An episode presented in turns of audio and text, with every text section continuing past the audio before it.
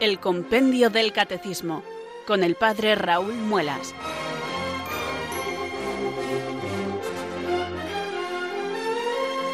Muy buenas tardes, queridos oyentes de Radio María. Son las 4, las 3 en Canarias. Aquí comienza una nueva edición del programa El Compendio del Catecismo de la Iglesia Católica. Reciban desde Talavera de la Reina un saludo muy cordial del Padre Raúl Muelas, que un día más les habla desde estos micrófonos de Radio María, la radio de la Virgen, la fuerza de la esperanza. Sed todos bienvenidos.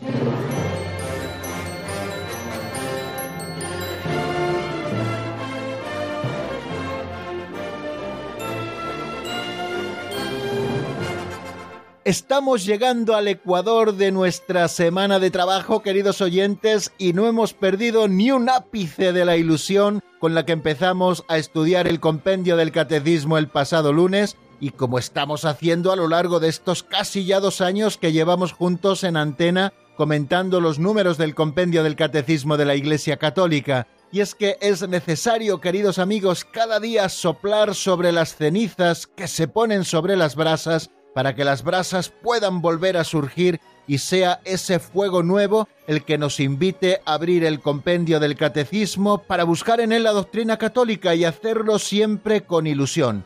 Ya saben que el vivir con fuerza cada una de las cosas de la vida cristiana no es solo obra nuestra, es obra de la gracia de Dios, por supuesto, pero también Dios quiere contar con nuestra colaboración y nuestra colaboración consiste en aprovechar bien este tiempo, en fijar nuestra atención, en tener nuestro libro de texto, en escuchar atentamente aquellas cosas que se van diciendo, en apuntar también algunas de las cosas que nos llamen la atención, en poder subrayar las ideas principales. Todo este trabajo forma parte de esas labores que nosotros tenemos que hacer cada día para nuestra formación permanente. Es el Señor el que nos la ofrece y nos la ofrece a través de estos dos instrumentos maravillosos que fusionados son fantásticos. Por una parte, el compendio del Catecismo de la Iglesia Católica como instrumento privilegiado para el aprendizaje de la fe. La Iglesia Madre, en su máxima autoridad, ha promulgado este compendio del Catecismo de la Iglesia Católica, que resume autorizadamente el Catecismo Mayor, para que nosotros conozcamos todo el contenido de la fe y además lo conozcamos de una manera resumida y con la facilidad de poder memorizar también muchos de sus números gracias a sus preguntas y respuestas. Y el otro instrumento que se fusiona con este es el de la radio de la Virgen. Ya saben que la radio es el gran medio de comunicación que nos permite introducir los mensajes hasta lo más profundo de sus hogares o, o donde ustedes se encuentren y además en esta radio que es Radio María, la radio que cambia vidas, pues el mensaje que nosotros lanzamos no es otro que el mensaje del Evangelio, lo que la Iglesia Madre nos enseña, lo que nos puede en definitiva dar una vida verdadera. Pues bien amigos, con esta ilusión afrontamos el estudio de los números en los que nos vamos a ocupar hoy. Vamos a repasar el número 535, que es un número introductorio al capítulo primero de esa sección primera de la cuarta parte, donde se nos habla de la revelación de la oración, ese número que nos apunta eh, sobre la vocación universal a la oración, y luego repasaremos tres números a los que ayer nos asomamos sobre la revelación de la oración en el Antiguo Testamento. Vamos viendo cómo se ha ido revelando el misterio de la oración de comunión con Dios a lo largo del Antiguo Testamento, después veremos esa plena revelación en Jesucristo y posteriormente en un nuevo epígrafe veremos la oración en el tiempo de la Iglesia. Pero no adelantemos acontecimientos, vamos hoy a continuar eh, desgranando esa revelación de la oración en el Antiguo Testamento, viéndolo en los profetas, viéndolo también en los salmos, y luego ya daremos el salto, si Dios quiere, a esa oración plenamente revelada y realizada en Jesús. ¿Cómo rezaría Jesús que los apóstoles solo de verle le dijeron, Señor, enséñanos a orar? Bueno amigos, pues vamos a comenzar orando, es lo que hacemos todos los días, invocar al Espíritu Santo que venga sobre nosotros, que nos ilumine y nos fortalezca para que nosotros podamos cumplir con nuestro cometido. Un día más les invito a orar así. Ven Espíritu Santo, llena los corazones de tus fieles y enciende en ellos el fuego de tu amor. Envía, Señor, tu Espíritu que renueve la faz de la tierra. Oh Dios, que llenaste los corazones de tus fieles con la luz del Espíritu Santo concédenos que guiados por el mismo Espíritu, sintamos con rectitud y gocemos siempre de tu consuelo, por Jesucristo nuestro Señor. Amén.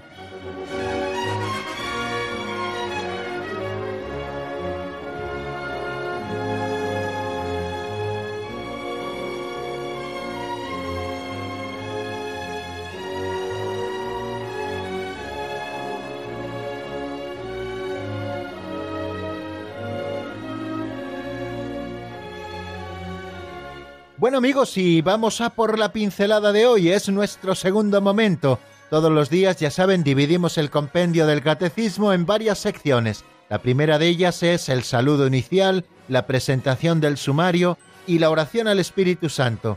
Después tenemos una ráfaga de nuestra sintonía, un poquito más larga, y abordamos el segundo momento que se titula Pinceladas de Sabiduría. Todos los días abrimos un libro auxiliar así titulado escrito hace muchos años por don Justo López Melús, que está compuesto por pequeñas pinceladas, son pequeños capitulitos de apenas un minuto, todos los días los escuchamos en la voz de nuestro colaborador Alberto, y con esa música de fondo, son siempre pinceladas sugerentes, son bonitas para escuchar también literariamente hablando, y siempre nos sugieren algunas ideas fantásticas para que nosotros podamos aterrizar la doctrina que conocemos en nuestra vida concreta por eso las conocemos como catequesis prácticas y a veces también las hemos llamado aperitivos catequéticos porque nos abren el apetito para luego el estudio de los platos fuertes del programa, que es el repaso de lo visto en la última edición del programa y luego el avance de doctrina. Así que amigos, vamos a por la pincelada de hoy que se titula Plantar para el futuro.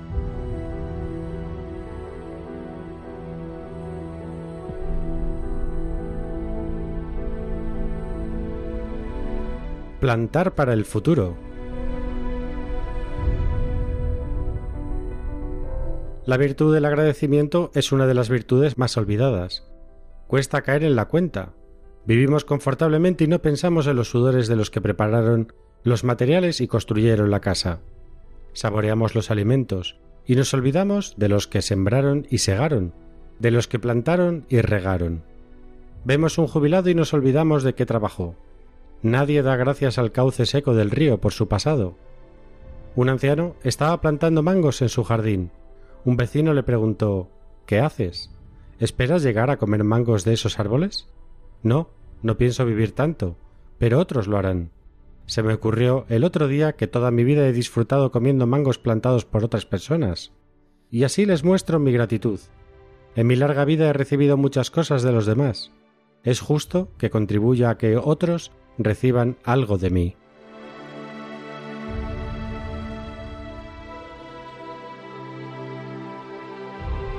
Vaya, qué bonita pincelada, queridos amigos, y qué preciosa enseñanza la que esta pincelada nos deja.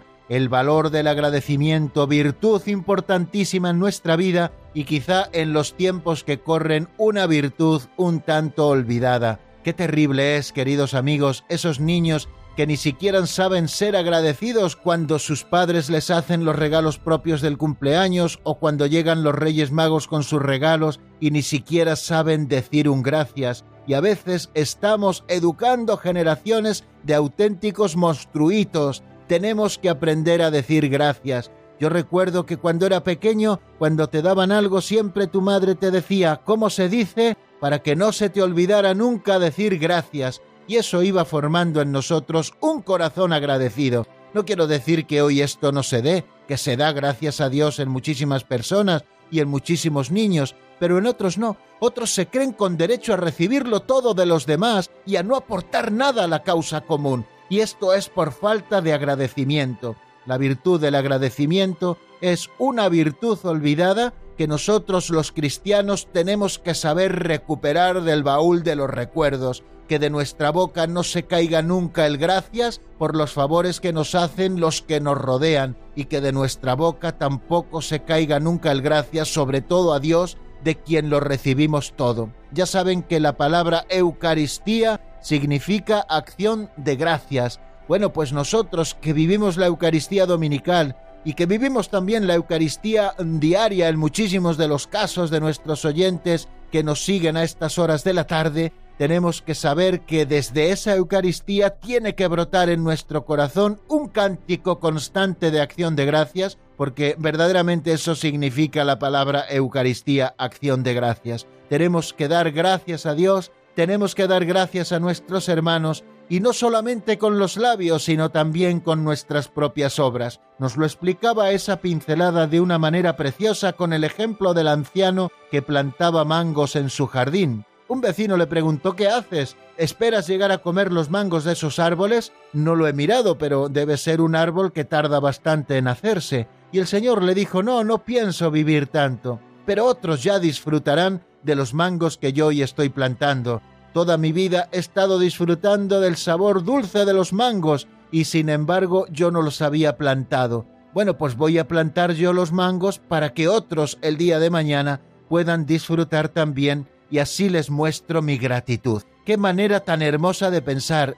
Ese anciano no solamente miraba una palma por delante de sus narices, sino que estaba mirando al futuro y lo hacía con agradecimiento, no para aprovecharse él, sino para aprovecharse otros. Él era consciente de que gracias al trabajo de otros, él había disfrutado de esa fruta y por eso él estaba sembrando mangos para que el día de mañana otros pudieran disfrutar también de su trabajo. Caramba, si todos pensáramos así, ¿cómo nos facilitaríamos la vida los unos a los otros? Fíjense, si los que construyeron las catedrales hubieran dicho, bueno, como yo no las voy a ver acabadas, las obras de las catedrales duraban muchos años, a veces siglos, 50, 80, 90 años, 100 años, 150 años, hasta que la catedral se veía terminada. La persona que la empezaba no la veía terminada, la persona que continuaba con la obra tampoco la veía terminada. A lo mejor a la tercera generación eran capaces de ver terminada la obra, pero ellos no sembraban para sí mismos y para su propio provecho. Estaban sembrando para el pueblo de Dios y para los que vinieran el día de mañana que pudieran disfrutar de esos hermosos lugares de culto. Bueno, pues ¿por qué no nos aplicamos a nuestra vida concreta estos ejemplos, los de las catedrales, los de aquel anciano que plantaba mangos. Vivimos confortablemente en nuestras propias casas y no pensamos en que hubo unas personas que llevaron los materiales, otros que construyeron la casa para que nosotros podamos vivir confortablemente. Estamos saboreando alimentos y nos olvidamos de los que sembraron esos alimentos, de los que los cuidaron, de los que los segaron, de los que los regaron, y de aquellas personas que luego los recogieron, los llevaron a los supermercados para que nosotros podamos comprarlos. Nadie da gracias al cauce seco del río por su pasado, y sin embargo los cristianos sí que tenemos que hacerlo. O cuando veamos a un jubilado, pensemos en todo lo que trabajó para sostener esta sociedad en la que nosotros vivimos. Queridos amigos, que no se caiga de nuestros labios la palabra gracias.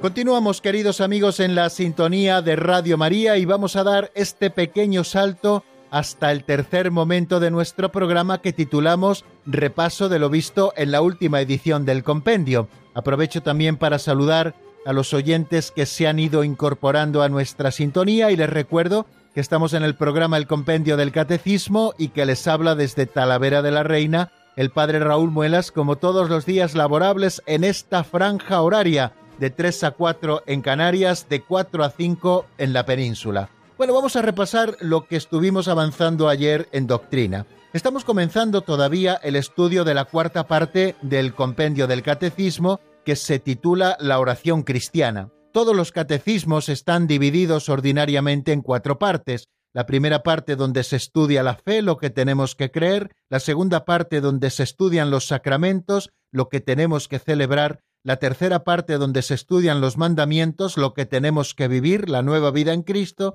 y la cuarta parte lo que tenemos que orar, es decir, la oración cristiana. Bueno, pues esta cuarta parte en el compendio del catecismo está dividida en dos secciones. La primera de ellas se titula La oración en la vida cristiana. Vamos a estudiar el fenómeno de la oración. Lo primero que hicimos fue definir qué es la oración con el número 534 diciendo que la oración es la elevación del alma a Dios o la petición al Señor de bienes conformes a su voluntad.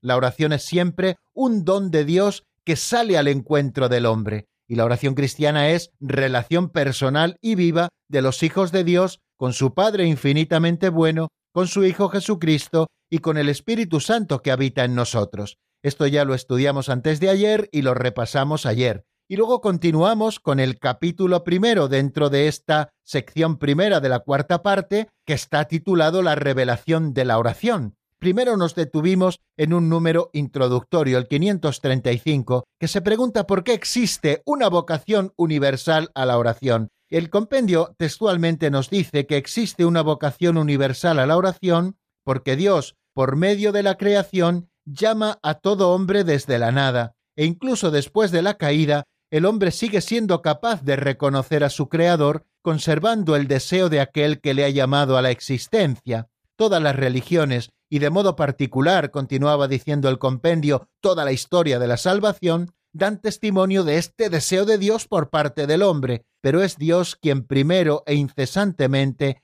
atrae a todos al encuentro misterioso de la oración. Nos presentaba así a modo de panorama para asomarnos a los siguientes capítulos, esta introducción, esa vocación universal a la oración que todos tenemos. Y la razón de ella es porque Dios nos ha creado, nos ha creado de la nada. Es decir, Dios ha puesto la semilla de sí mismo en nosotros, dándonos el ser, nos ha creado a su imagen y semejanza, nos sostiene con su providencia amorosa y nos ha llamado a la eterna bienaventuranza. Quiere decir que desde el principio nuestra vida está relacionada con Dios y tiende constantemente a Dios. Por eso todos sentimos una llamada a la oración. La oración no es solamente cosa de frailes, monjas y sacerdotes, sino que la oración es de todo cristiano, y me atrevo a decir que es también algo que ha de ser propio de cada hombre, porque todos hemos sido creados por Dios, porque Dios a todos nos llama a la santidad, porque Dios nos ha dado una vocación excelsa que es la eterna bienaventuranza. Y esto ocurre incluso después de la caída, nos dice el compendio del Catecismo, que aunque hemos caído en el pecado y nos hemos apartado de Dios, el hombre sigue siendo capaz de reconocer a su Creador y conserva ese deseo de aquel que le ha llamado a la existencia, un deseo de Dios. En nuestro corazón deseamos ver a Dios. Todas las religiones nos dice, y de modo particular la historia de la salvación, son un testimonio constante de ese deseo de Dios por parte del hombre. El hombre desde siempre y en todas las culturas ha buscado a Dios con mayor o menor tino, pero siempre ha buscado a Dios porque tiene en su corazón ese deseo de infinito, ese deseo de buscar y encontrar a Dios, ese deseo de unirse con Dios para encontrar en Él también la felicidad. Pero ojo, nos dice algo muy claro, que es Dios quien primero e incesantemente nos atrae a todos al encuentro misterioso de la oración. Bueno, pues queridos amigos, ese primer número, el 535, nos abre a un panorama fantástico al encontrarnos ese primer epígrafe o ese primer artículo titulado la revelación de la oración en el Antiguo Testamento. En estos cinco números vamos a estudiar cómo se va revelando la oración en el Antiguo Testamento y cómo ya en los patriarcas, en los reyes, en los salmos, en los profetas, encontramos ya esos elementos que serán propios de la oración cristiana y que se revelarán plenamente en Jesucristo, porque todos esos personajes del Antiguo Testamento a los que nos vamos a referir son de alguna manera tipo e imagen de lo que se realizará plenamente en Jesucristo. El número 536, al que también nos asomábamos ayer, se pregunta en qué sentido Abraham es un modelo de oración, y nos decía que Abraham es un modelo de oración porque camina en la presencia de Dios, le escucha y le obedece. Su oración es un combate de la fe porque aun en los momentos de prueba, él continúa creyendo que Dios es fiel. Aún más, después de recibir en su propia vida la visita del Señor que le confía sus designios, Abraham se atreve a interceder con audaz confianza por los pecadores. Cuando el compendio del catecismo, queridos amigos, ayer lo estudiábamos más detenidamente, nos presenta la figura de Abraham y después también la figura de los patriarcas, sobre todo Jacob, de quienes nacen las doce tribus de Israel, sobre los que se fundamenta el pueblo, bueno, pues al hablarnos de Abraham, nos dice que es modelo de oración, en primer lugar, porque camina en la presencia del Señor, le escucha y le obedece. Fijaros, desde el principio de la vida de Abraham, en el capítulo 12 del libro del Génesis lo encontramos, Dios le busca en Ur de los Caldeos y le pide, Sal de tu tierra, que yo te daré una tierra nueva, y te daré también una gran descendencia. Y Abraham se pone en camino, incluso contra toda esperanza. Abraham se pone en camino y va caminando en la presencia de Dios, y constantemente le escucha y le obedece. Abraham es nuestro Padre en la fe, porque escucha siempre a Dios y pone por obra todo aquello que Dios le pide. Nos dice también que eh, es importante la oración de Abraham como ejemplo para nosotros, porque Abraham sabe librar ese combate de la fe, aun en los momentos de prueba, y él en esos momentos de prueba continúa creyendo que Dios es fiel. Fijaros, Abraham creyó contra toda esperanza, le prometió que sería padre de una muchedumbre de pueblos, y sin embargo él era mayor y su mujer de edad avanzada. Le prometió una tierra, una tierra que tardó mucho en conseguir Abraham, y sin embargo él seguía creyendo contra toda esperanza. Dios le visitó, y después de esa visita que él recibe en su propia tienda, donde Dios le confía sus designios,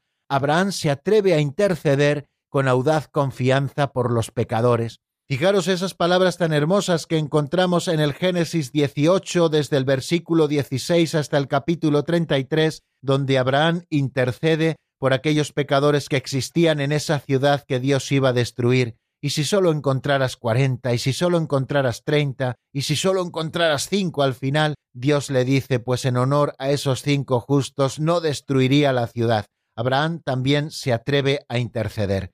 Es modelo de fe porque camina en la presencia de Dios, le escucha y le obedece, también libra el combate de la fe en los momentos de prueba porque continúa creyendo que Dios es fiel y además, después de recibir la visita de Dios, él se atreve a interceder con audacia y con confianza por los pecadores. También nos asomábamos al 537, cómo oraba Moisés, Moisés como modelo de oración, y aquí se produce un avance porque nos dice que la oración de Moisés es modelo de oración contemplativa, y nos recuerda el capítulo de la zarza ardiente. Dios que llama a Moisés desde la zarza ardiente conversa frecuente y largamente con él, cara a cara, como un hombre habla con su amigo. Y es que en el capítulo 33 del libro del Génesis encontramos esa expresión, ¿no? Que Dios hablaba con Moisés cara a cara como un hombre habla con su amigo. Es la dimensión contemplativa que tiene la oración de Moisés. Desde ese primer momento en que él contempla una zarza que arde sin consumirse, y precisamente ante ese espectáculo magnífico, él se atreve a acercarse Dios le pide que se descalce y entra en oración contemplativa y en diálogo con el Señor, ¿no? Y además también nos pone como ejemplo la fuerza de Moisés para interceder con tenacidad en favor de su pueblo, un pueblo que muchas veces se muestra infiel a Dios, pero que tiene alguien que interceda por él, que es Moisés. Así Moisés se está manifestando como prefiguración de la oración de intercesión del único mediador entre Dios y los hombres, que es Cristo Jesús.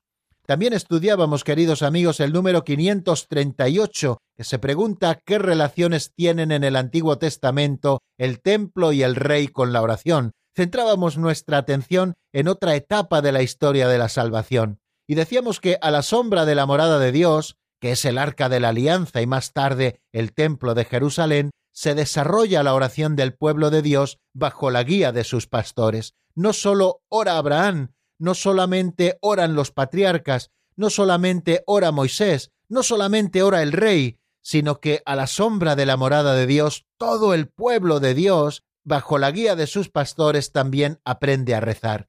Y entre estos pastores nos habla de David, que es el rey según el corazón de Dios, el pastor que ora por su pueblo, su oración se convierte en un modelo para la oración del pueblo, puesto que es adhesión a la promesa divina y también confianza plena de amor en aquel que es él solo Rey y Señor.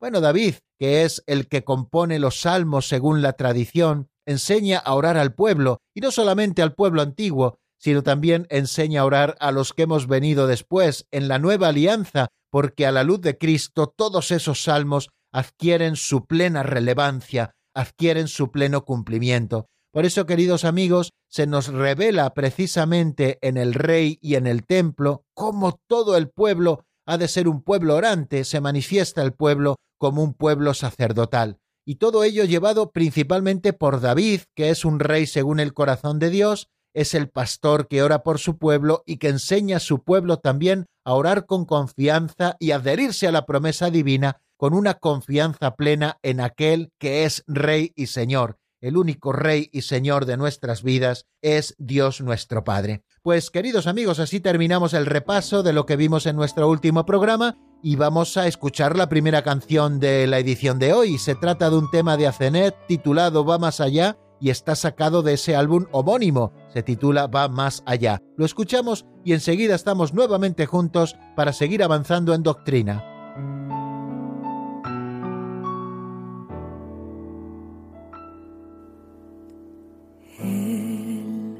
Estado esperando. Quiere que le hables, vamos, déjate llevar. Él te ha estado buscando.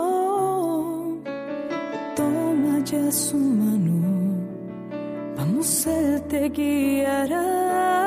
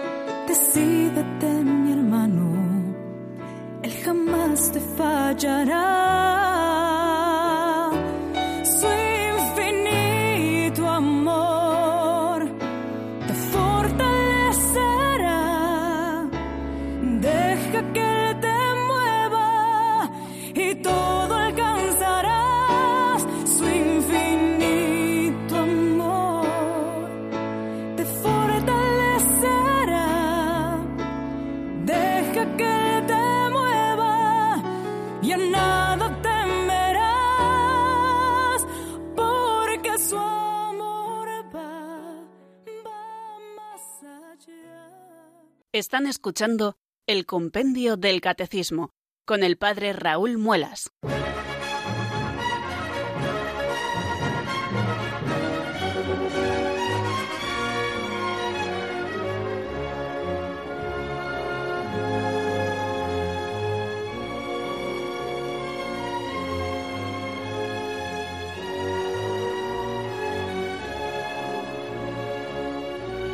Continuamos, queridos oyentes, en la sintonía de Radio María y vamos a abordar este cuarto momento del compendio del Catecismo que titulamos Avance de Doctrina. Ya saben que todas las ediciones del programa, después de abordar el repaso, escuchamos una canción y después avanzamos en doctrina. Vamos a ver un par de números, tres o cuatro, los que nos dé tiempo. Bueno, pues el siguiente número que nos encontramos es el 539. Recuerden que estamos viendo precisamente la revelación de la oración en el Antiguo Testamento, que ya nos hemos asomado a Abraham, que es modelo de oración, y en qué sentido lo es, cómo oraba Moisés, y qué relaciones tienen en el Antiguo Testamento el templo y el rey con la oración. La siguiente estación que hacemos en este viaje es qué papel desempeña la oración en la misión de los profetas. Eh, es el número 539. Vamos a escuchar lo que nos dice en la voz de Marta Jara.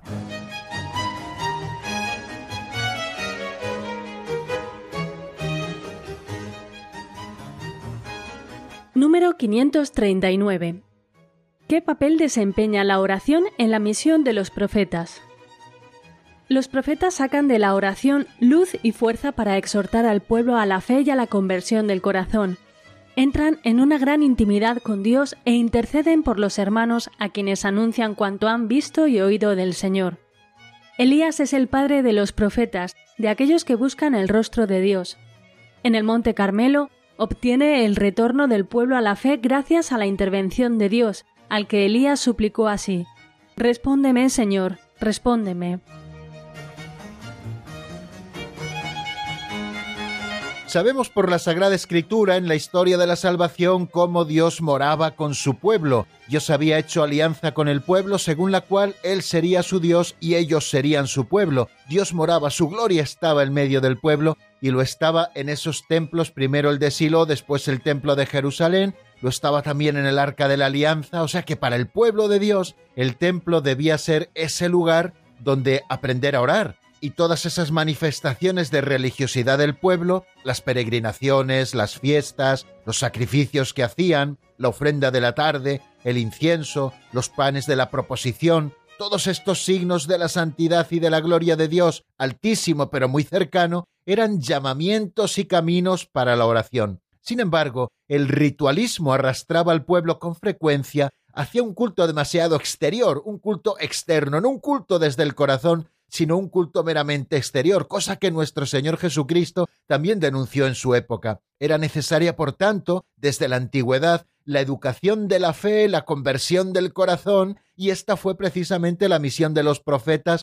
antes y después del destierro. Y así nos lo ha dicho el número 539. Los profetas sacan de la oración luz y fuerza para exhortar al pueblo a la fe y a la conversión del corazón. Constantemente los profetas están llamando al pueblo a la conversión del corazón y a que vivan de la fe. Y con esta oración de la que ellos sacan luz, entran en una gran intimidad con Dios e interceden por los hermanos, a quienes anuncian cuanto han visto y oído del Señor. Elías, por ejemplo, nos dice el número 539, como hemos escuchado en la voz de Marta, es el padre de los profetas, de aquellos que buscan el rostro de Dios. En el Monte Carmelo obtiene el retorno del pueblo a la fe gracias a la intercesión de Dios, al que Elías suplicó así, Respóndeme, Señor, respóndeme. Y Dios le respondió, claro que sí, lo pueden leer en el primer libro de los Reyes, en el capítulo 18, enviando ese fuego desde el cielo que quemó las víctimas y que demostró a todo el pueblo quién era el Dios verdadero.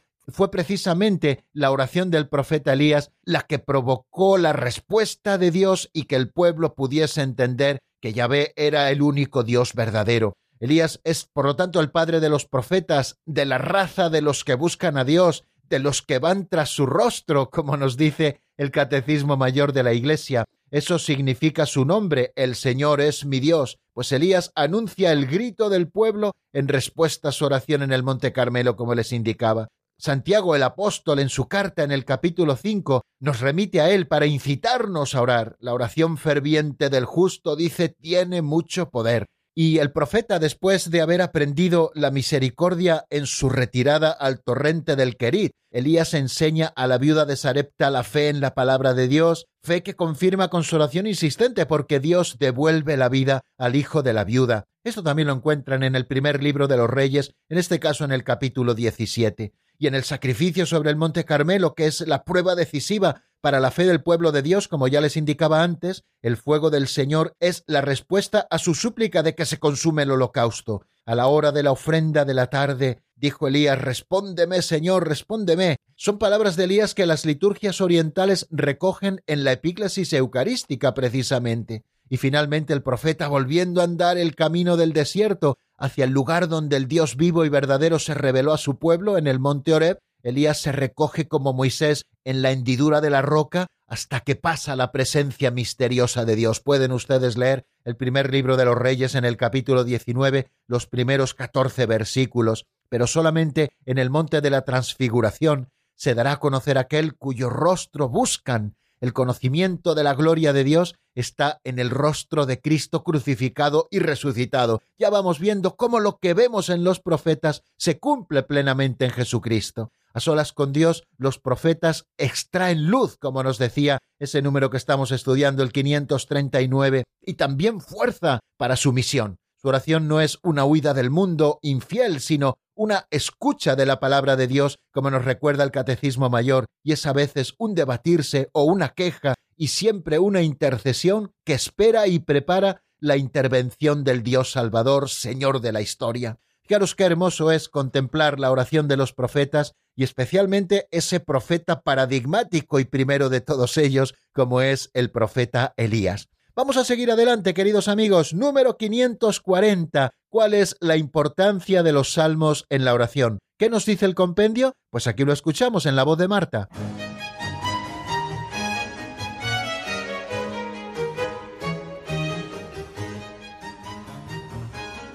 Número 540.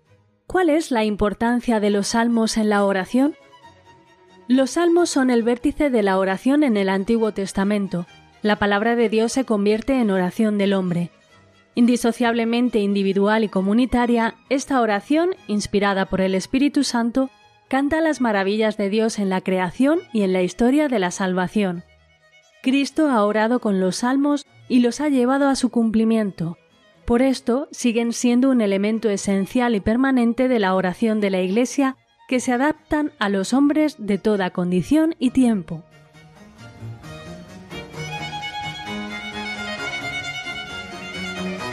Los salmos acabamos de escuchar son el vértice de la oración en el Antiguo Testamento. La palabra de Dios se convierte en oración del hombre. Indisociablemente individual y comunitaria, esta oración, inspirada por el Espíritu Santo, canta las maravillas de Dios en la creación y en la historia de la salvación. Cristo ha orado con los salmos y los ha llevado a su cumplimiento. Por eso siguen siendo un elemento esencial y permanente en la oración de la Iglesia que se adaptan a los hombres de toda condición y de todo tiempo. Eso es lo que hemos escuchado como explicación al 540. ¿Cuál es la importancia de los salmos en la oración? En primer lugar, nos dice que son el vértice de la oración en el Antiguo Testamento. Es palabra de Dios que se nos entrega para que se convierta en oración del propio hombre. O sea, fijaros hasta qué punto cuando nosotros oramos con los salmos, estamos orando con la propia palabra de Dios, la palabra de Dios, vértice de la oración en el Antiguo Testamento. Y esta oración es indisociablemente individual, pero también es comunitaria, porque es una oración que está inspirada por el Espíritu Santo y que está cantando, como nos dice ese número, las maravillas de Dios en la creación y también a lo largo de toda la historia de la salvación. Y luego lo más importante de los salmos es que el mismo Jesucristo ha orado con ellos, y además lo vemos así en muchos momentos también del Evangelio, y él mismo los ha llevado a su cumplimiento. Por eso seguimos teniendo a los salmos como elemento esencial y permanente, como nos dice el compendio de la oración de la Iglesia. Si nosotros tomamos la liturgia de las horas, ¿de qué están compuestas, queridos amigos? Sino de salmos que repetimos y también algunos cánticos, ¿no? Y esos salmos se adaptan a los hombres de toda condición y de todo tiempo, porque son palabra de Dios. Decíamos eh, a propósito del rey David, que es por excelencia el rey según el corazón de Dios, y el pastor que ruega por su pueblo y en su nombre, y aquel cuya sumisión a la voluntad de Dios, cuya alabanza y arrepentimiento será el modelo de la oración del pueblo. Y es en los salmos precisamente donde David, inspirado por el Espíritu Santo, se convierte en el primer profeta de la oración judía y cristiana. La oración de Cristo, verdadero Mesías e Hijo de Dios, revelará y llevará a su plenitud el sentido de esta oración. Van a permitirme que les diga algunas cositas de las que recoge el Catecismo Mayor de la Iglesia a propósito de la importancia de los salmos en la oración, porque creo que es muy importante. Nos dice que desde David hasta la venida del Mesías, las Sagradas Escrituras contienen textos de oración que atestiguan el sentido profundo de la oración por sí mismo y por los demás. Pero nosotros nos encontramos principalmente con los salmos como esa oración que Dios pone en nuestros propios labios, siendo palabra de Dios. Los salmos fueron reunidos poco a poco en el conjunto de cinco libros que los constituyen. Los salmos o alabanzas son la obra maestra de la oración en el Antiguo Testamento. Los salmos alimentan y expresan la oración del pueblo de Dios como asamblea, con ocasiones de las grandes fiestas, por ejemplo, en Jerusalén y en los sábados en las sinagogas, Los salmos son los que expresan la oración del pueblo. Y esta oración, como nos decía el número 540, es indisociablemente individual y a la vez es comunitaria, y concierne a los que oran y concierne también a todos los hombres. Brota de la Tierra Santa y de las comunidades de la diáspora, pero abarca a toda la creación, recuerda los acontecimientos salvadores del pasado y se extiende hasta la consumación de la historia, hace memoria de las promesas de Dios ya realizadas y espera al Mesías que les dará cumplimiento definitivo. Y luego sobre todo esos salmos recitados por Cristo en su oración y que en él encuentran su cumplimiento, continúan siendo esenciales, como nos dice la institución general de la liturgia de las horas, para la oración de la Iglesia.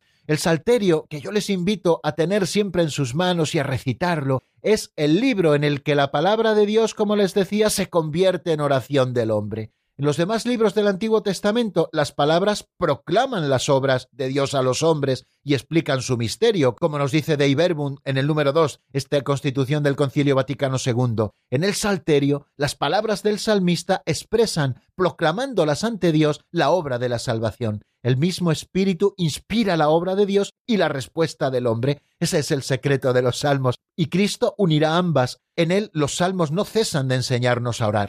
Las múltiples expresiones de oración de los salmos se hacen realidad viva tanto en la liturgia del templo como en el corazón del hombre, tanto si se trata de un himno como si es de una oración de desamparo, de acción de gracias, de súplica individual o comunitaria, de canto real o de peregrinación, o de meditación sapiencial, los salmos son siempre el espejo de las maravillas de Dios en la historia de su pueblo y en las situaciones humanas vividas por el salmista. Un salmo puede reflejar un acontecimiento pasado, es de una sobriedad tal que verdaderamente puede orar con él los hombres de toda condición y de todo tiempo, como hemos dicho. Y termina diciéndonos el Catecismo Mayor de la Iglesia a propósito de los salmos que hay unos rasgos constantes en los salmos, la simplicidad y la espontaneidad de la oración, el deseo de Dios mismo a través de su creación, y con todo lo que hay de bueno en ella, la situación incómoda del creyente que en su amor preferente por el Señor se enfrenta con una multitud de enemigos y de tentaciones, y que en la espera de lo que hará el Dios fiel mantiene la certeza del amor de Dios y la entrega a la voluntad divina. La oración de los salmos está siempre orientada a la alabanza, por lo cual corresponde bien al conjunto de los salmos el título de las alabanzas, recopilados los salmos en función del culto de la alabanza, son esa invitación a la oración y a la vez respuesta a la misma. Dice San Ambrosio, ¿qué cosa hay más agradable que un salmo? Como dice bellamente el mismo David, alabad al Señor, que los salmos son buenos, nuestro Dios merece una alabanza armoniosa. Y con razón, los salmos en efecto son la bendición del pueblo, la alabanza de Dios, el elogio de los fieles, el aplauso de todos, el lenguaje universal, la voz de la Iglesia, la profesión armoniosa de nuestra fe. Palabras, queridos hermanos, de San Ambrosio de Milán. Bueno, pues con esta cita de San Ambrosio de Milán terminamos, queridos oyentes, ese epígrafe que dedica el compendio del Catecismo a la revelación de la oración en el Antiguo Testamento. Nos hemos fijado en el sentido de Abraham, que es modelo de oración, nos hemos fijado en cómo oraba Moisés, en qué relaciones tienen en el Antiguo Testamento el templo y el rey con la oración, qué papel desempeña la oración en la misión de los profetas y cuál es la importancia de los salmos en la oración. Y así nos hemos preparado, queridos amigos, para dar un saltito hacia adelante, hacia la oración plenamente revelada y realizada en Jesús. Vamos a centrarnos en el Señor que nos revela plenamente al Padre y también nos revela plenamente el misterio de la oración. Por eso vamos a ver qué nos dice el 541 de quién aprendió Jesús a orar. Vamos a escuchar la respuesta en la voz de Marta Jara.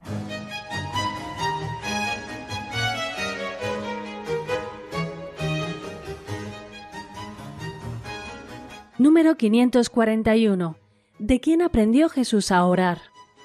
Conforme a su corazón de hombre, Jesús aprendió a orar de su madre y de la tradición judía, pero su oración brota de una fuente más secreta, puesto que es el Hijo de Dios que en su humanidad santa dirige a su Padre la oración filial perfecta.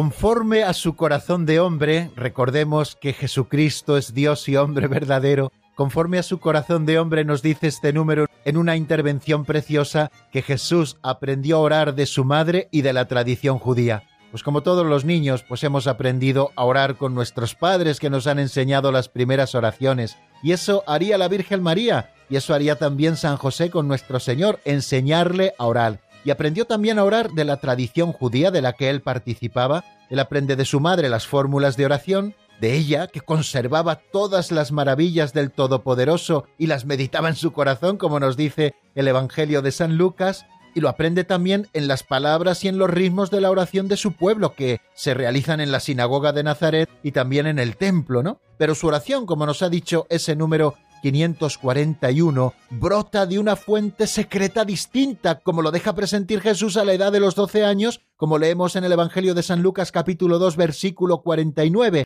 Yo debía estar en las cosas de mi padre, le dice a José y a María cuando le descubren en el templo hablando con los doctores. Aquí comienza precisamente a revelarse la novedad de la oración en la plenitud de los tiempos, es la oración filial que el Padre esperaba de sus hijos y que va a ser vivida por fin por el propio Hijo único en su humanidad, con los hombres y en favor de todos los hombres. Bueno, por eso, queridos amigos, aunque de una manera muy breve, queríamos apuntar a esto porque nos da las claves de lo que luego vamos a desarrollar sobre la oración de Jesús, porque Jesús, recordémoslo y estamos en ese epígrafe o en ese artículo, es el que nos revela plenamente la oración, ¿no? La oración que él mismo realiza y que nos revela plenamente el misterio de la oración. El drama de la oración se nos revela plenamente en el Verbo que se ha hecho carne y que habita entre nosotros. De manera que intentar comprender la oración de Jesús a través de lo que sus testigos nos dicen en el Evangelio es aproximarnos a la santidad de nuestro Señor Jesucristo,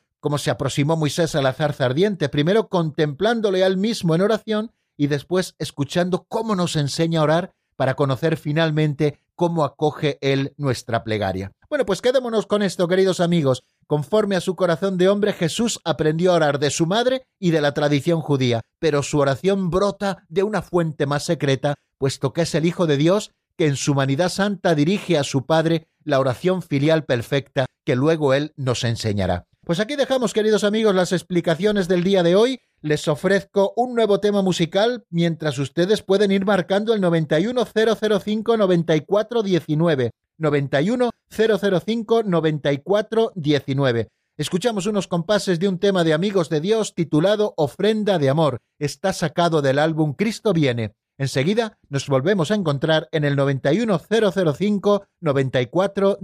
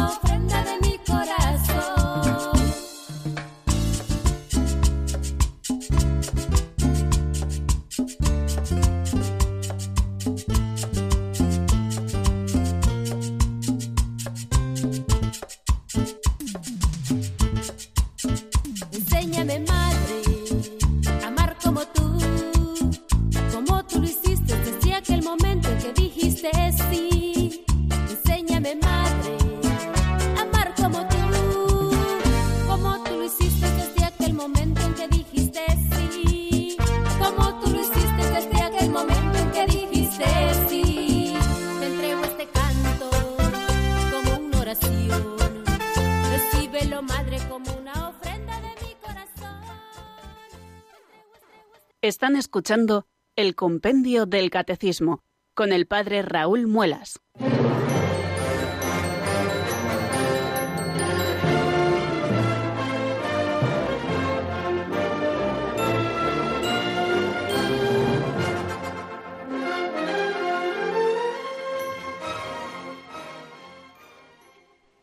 Bueno, queridos amigos, nos vamos acercando poquito a poco hasta las 5 de la tarde, ya faltan 10 minutos solamente.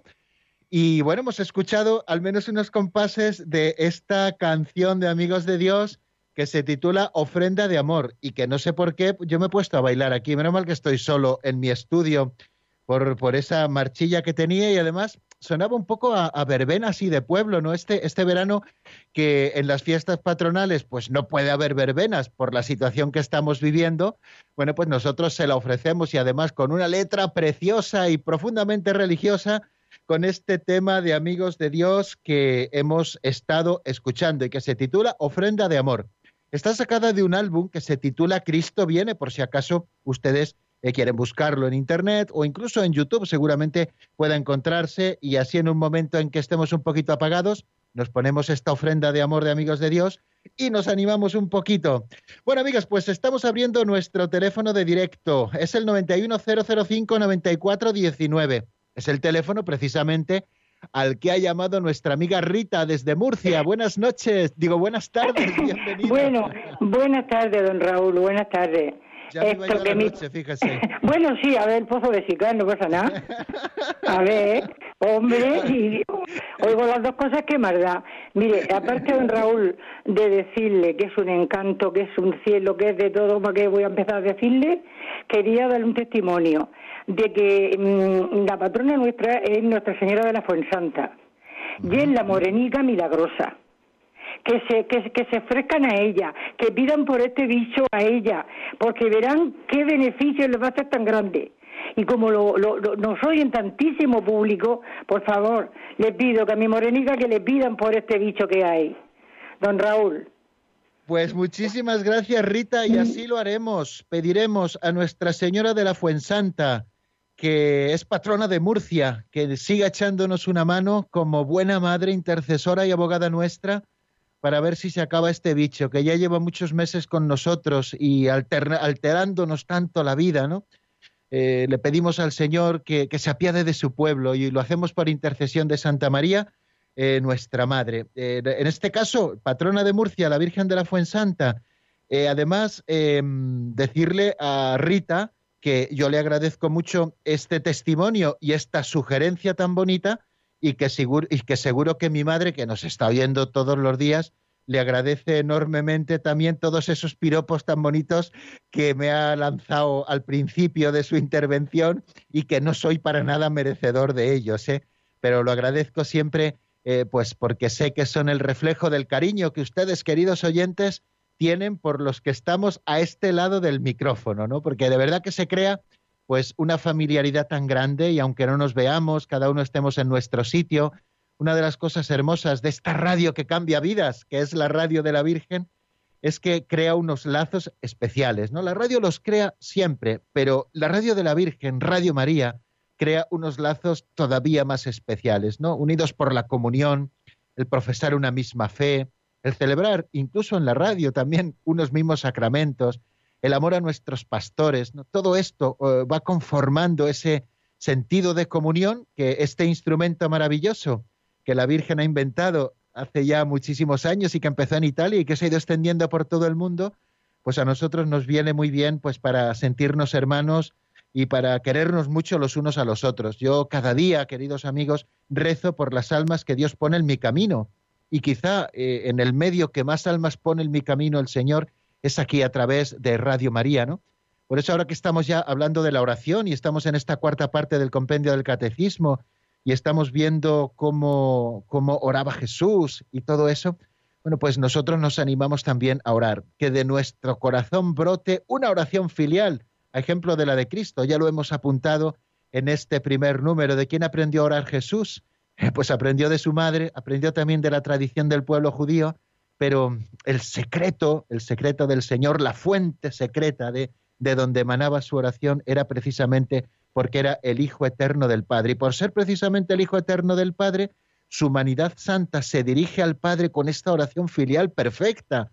Si nosotros queremos dirigirnos a Dios como a nuestro Padre, tenemos que aprender siempre de la oración de Jesús.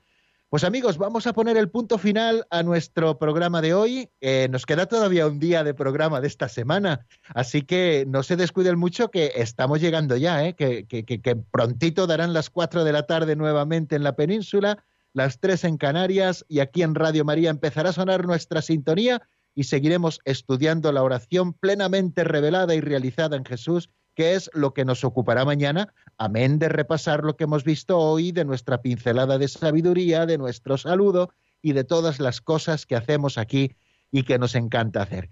La bendición de Dios Todopoderoso, Padre, Hijo y Espíritu Santo, descienda sobre vosotros y permanezca para siempre. Amén. Hasta mañana, si Dios quiere, amigos.